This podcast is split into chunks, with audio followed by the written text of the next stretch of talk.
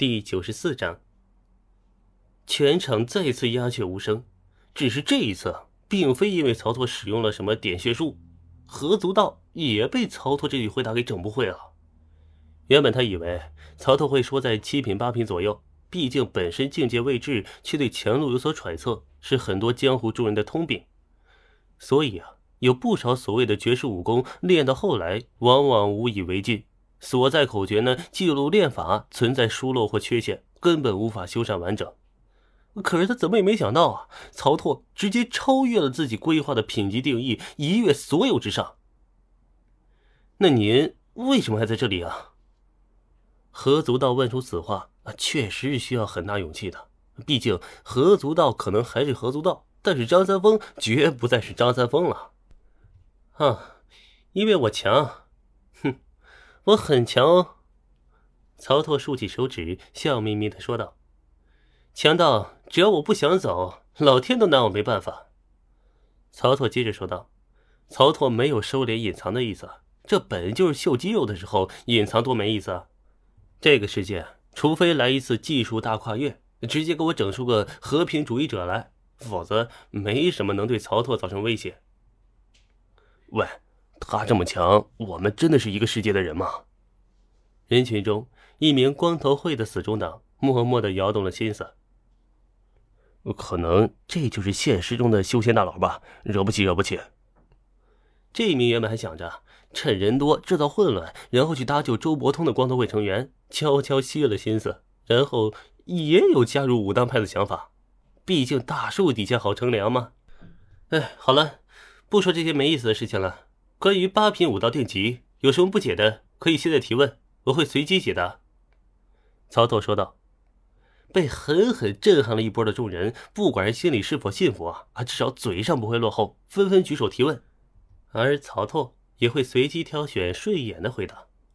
回答之间，时间悄然飞逝，从清晨到了傍晚，又从傍晚到了清晨，持续一天一夜的问答终究结束。曹操可以餐风饮露，不眠不休。那些寻常的江湖中人，虽然身体素质呢远比寻常人强，却也是凡体肉胎啊，需要睡觉休息。十二个时辰的问答拉练，精神高度集中，已经让不少人疲惫不堪了。嗯，好了，今次讲课到此为止，诸位解散了吧。还有，下次要来寻贫道问道，就得到武当山了。曹操说道。这个突然的决定让不少人惊诧，一名常驻紫金山、家就在金陵城中的弟子更是忍不住道：“掌教，您要抛下基业，舍下我们了吗？”曹操哈哈大笑，没有直接回答这个问题，而是一步跃下云端，一伸手抓住铜殿的一角，起！一声轻喝，轰隆巨响。最少有万斤重的铜殿，竟就这么被轻轻松松的抬起来了。曹操单手托着铜殿，一步凌空。哎，移江北斗过南尘，单手擒住日月轮，飞趁武当山上去，须弥化作一天云。说罢之后，道了一声：“此间事毕，贫道去也。”随后卷起万千云斗。乘着红光朝霞，直奔着武当山的方向纵身而去了。紫金山上传真武，入世本位，出世行，种子已经撒出去了。再想要继续推进啊，紫金山便不合适了。求道，求道，不求何以正道呢？紫金山终究距离繁华太近，凡俗之气太浓，做一处别院便罢呀。若当做大本营，确实差点意思。唯有回归武当山，隐蔽山峦起伏之间，坐镇于波涛云海之上。凡人来见，需解剑步行十步一叩，再见真仙之时，方有敬畏，方能言尊妙法，感激涕零。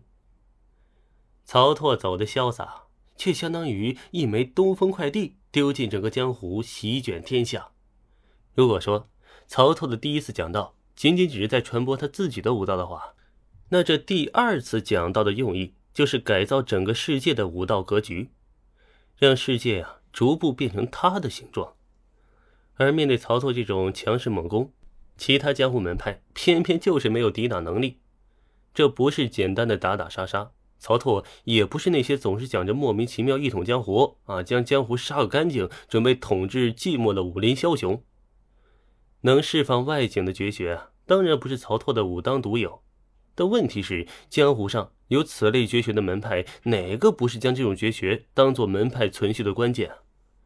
通常只有门中最要紧的数人才有资格学习，哪儿像咱武当派一样，只要入门，只要达到要求的品级，就能像逛超市一样挑选。即便有人打破常规，选择效仿武当将绝学外传，然而数量上的差距依旧无法弥补。最终的结果呀，不过就是绝学外泄，而人才也并没有保留住。